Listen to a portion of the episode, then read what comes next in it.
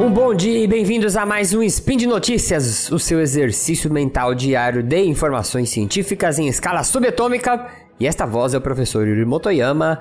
E hoje, dia 17 Faian do calendário Decatrian, e dia 7 de junho do calendário que está com os dias contados, nós vamos falar sobre educação física e as ciências do movimento. E no programa de hoje, eu quero dar uma dica para você sobre como você sabe que o seu corpo está mudando quando você faz exercícios.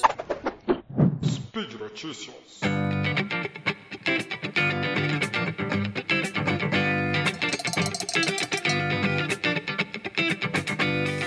Bom, primeira coisa que você vai fazer quando você está praticando academia ou algum tipo de atividade física, você quer fazer uma mudança no seu corpo, é você usar a danada da balança. Mas a balança, ela vai medir uma coisa que a gente chama de massa corporal total. Então o que é isso? Quando você sobe na balança, ela pesa tudo que é você. Aquele saco que você chama aí pelo seu nome, que tá cheio de osso, de sangue, de músculo, de gordura lá dentro, ela pesa tudo. Então, meu querido, se você perde um quilo, você não sabe esse um quilo do que, que ele tá saindo. Será que eu desidratei? Será que eu perdi líquidos corporais? Será que eu perdi gordura? Será que eu perdi músculo? Não dá para saber.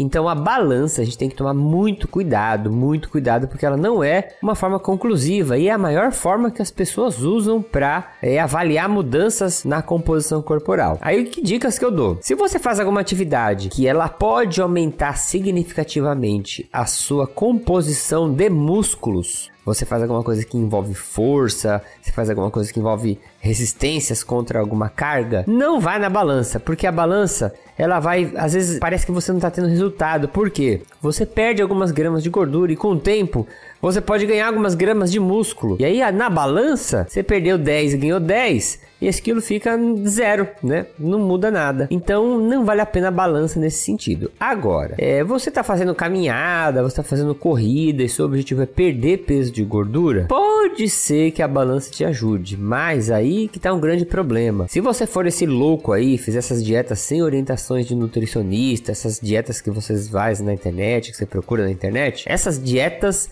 às vezes, algum, alguma alteração no padrão alimentar pode fazer você perder muito líquido corporal e esse peso não ir embora de gordura, ele ir embora de o que a gente chama de massa magra, né, de tecido isento de gordura. E aí você não está emagrecendo também, né? E aí a balança diminui, você entre aspas fica feliz, mas o resultado real, que é tentar perder gordura corporal, não está sendo atingido, tá? Então, cuidado com a balança. Ponto número 2. Ah, Yuri, então, se a balança não é boa, eu posso usar outras técnicas, né?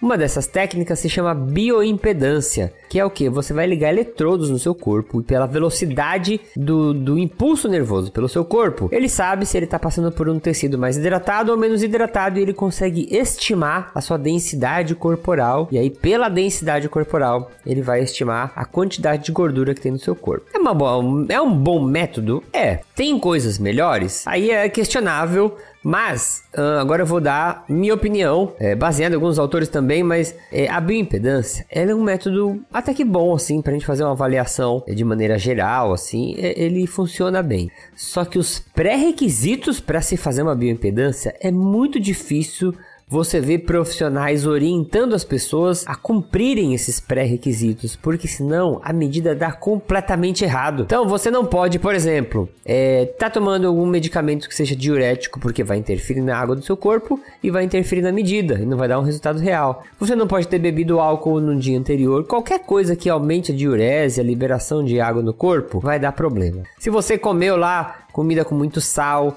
é, se você bebeu muita água, é, isso vai poder dar diferença. Na hora do teste, antes do teste, exatamente antes do teste, é interessante que você vá no banheiro, esvazie a bexiga, que você não beba água, porque aí os líquidos que estão lá dentro da sua bexiga, ou os líquidos que estão lá boiando dentro da sua barriga, se você bebe muita água, também pode interferir na passagem do impulso elétrico. É, mulheres que estão no período menstrual, elas retêm mais líquido, isso pode alterar a passagem do impulso elétrico. Tem muitos pré-requisitos, você não pode fazer isso logo após atividades físicas. Então, então, é, os pré-requisitos para eles serem cumpridos, eles são bem complicados, né? E aí, por falta de instrução, as pessoas acabam errando, tá? Mas se fizer os pré-requisitos corretos, a bioimpedância é uma boa. Outra coisa que aí é, eu, eu gosto mais é a adipometria. A adipometria é quando você usa um aparelho que parece uma pinçazinha e você dobra a pele, a pele da pessoa e você vai beliscando com aquele aparelho ele vai vendo a gordura subcutânea. E aí, de novo, através de equações, né? Um tipo de regressão, ele vai estimar a densidade corporal e a gente vai saber aproximadamente a porcentagem de gordura. O adipômetro, ele é bom porque ele não tem tantos pré-requisitos como a bioimpedância, né? Você não pode fazer ele também logo após os exercícios, você não pode fazer ele é, as mulheres em período menstrual. É, e o erro dele, se a medida for dar muito errada, a maior parte das vezes é por ter um avaliador com pouca experiência. Então, o problema não tá dando tanto no, no, na técnica, no método, na verdade, né? Igual tá na bioimpedância. O erro tá mais mais na técnica do avaliador. Então, se você pegar um avaliador experiente, a dipometria vai acertar bem aí a quantidade de gordura corporal que você tem. Aí é legal você saber quanto que você tem de gordura, pelo menos, e quanto você tem de massa magra, que é todo o seu peso. Por exemplo, é, eu fiz uma medida e faz de conta que deu que eu tenho 15 quilos de gordura, tá? Então eu sei que se eu pegar o meu peso e tirar 15 quilos, o resto do peso, 45 quilos, é só massa magra. Aí você vai acompanhando isso, é, de 90 em 90 dias, todo mês. Essas mudanças eu acho legal até acompanhar. É, todo mês acaba sendo um intervalo muito pequeno, os resultados são poucos, a pessoa pode até achar que não tá tendo resultado, mas isso é normal, tá? Então, de 90 em 90 dias, de 2 em 2 meses, você vai fazer uma avaliação dessas, aí você vai vendo como que o seu corpo tá respondendo. E aí você sabe, aumentou o peso de gordura, é que você engordou ou emagreceu, né? Se diminuiu. Alterou o peso de massa magra, é porque você provavelmente ganhou músculo, né? Ou é, perdeu músculo, tá? Então, é, essa é a dica aí para você conseguir saber exatamente o que está acontecendo com o seu corpo. Tem outra medida, que é uma última que eu quero deixar aqui, que se chama relação cintura e quadril. E aí o que, que você vai fazer? Você vai pegar uma fita métrica, você pode fazer isso em casa, tá? Você vai medir a sua cintura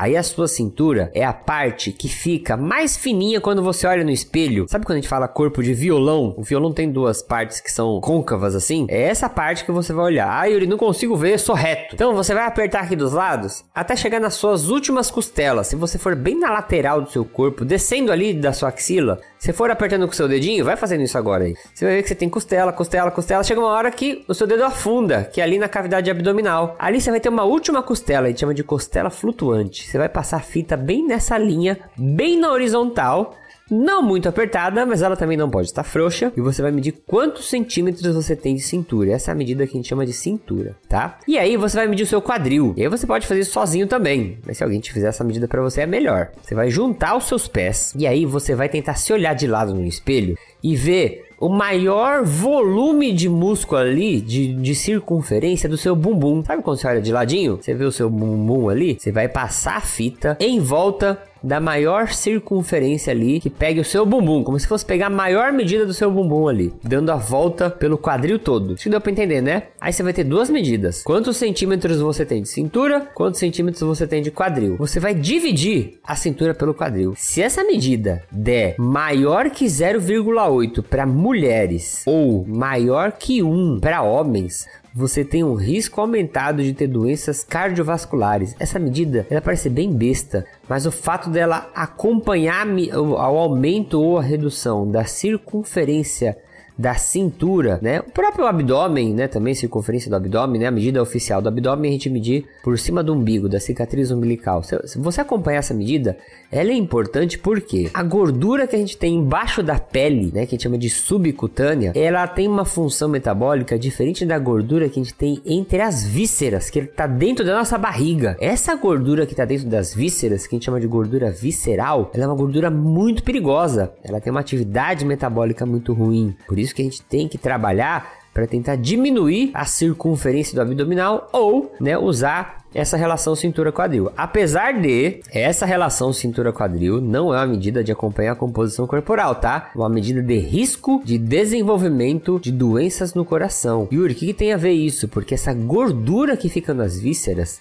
ela deixa, lembra que eu falei que ela tem uma atividade metabólica ruim? O que, que é essa atividade metabólica ruim? Ela solta, ela aumenta a quantidade de triglicérides. Sabe que quando a gente fala que tem colesterol bom, colesterol ruim? Ela aumenta essa quantidade de colesterol ruim, ela pode diminuir a quantidade de colesterol bom. Então é uma gordura que não é boa, né? Então quanto mais a gente conseguir aí reduzir essa circunferência, estamos nos distanciando de doenças no coração, tá? É, então, deixei três medidas aqui, tá? Balança, aí a bioimpedância ou a dipometria, aí você escolhe, bioimpedância tem que fazer os pré-requisitos ou não a dipometria certifique que esteja fazendo com uma pessoa que tem bastante experiência para fazer esse tipo de medida e a relação cintura-quadril que você pode fazer em casa, tá? Mas é bom a gente acompanhar essas mudanças corporais, principalmente com o passar do tempo, como a gente vai envelhecendo, né? Porque essas mudanças corporais não estamos falando de estética, mas estamos falando que é, é bom ir acompanhando isso para a gente ter uma noção do que está acontecendo no nosso corpo e às vezes tomar decisões importantes para a nossa saúde. Certinho, então? Então por hoje é só. E eu lembro que você pode ouvir o meu podcast 4 de 15, onde eu falo bastante coisa sobre isso. Se você gosta de ciência e saúde, aí você vai dar um pulinho lá que você vai ter outros programas interessantes para ouvir. E aí, se você tiver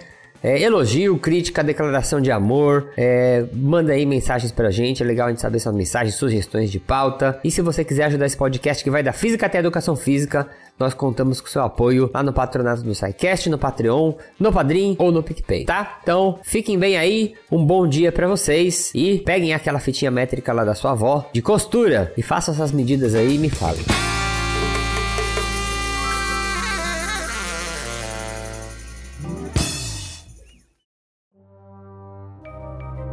Este programa foi produzido por Mentes Deviantes. deviante.com.br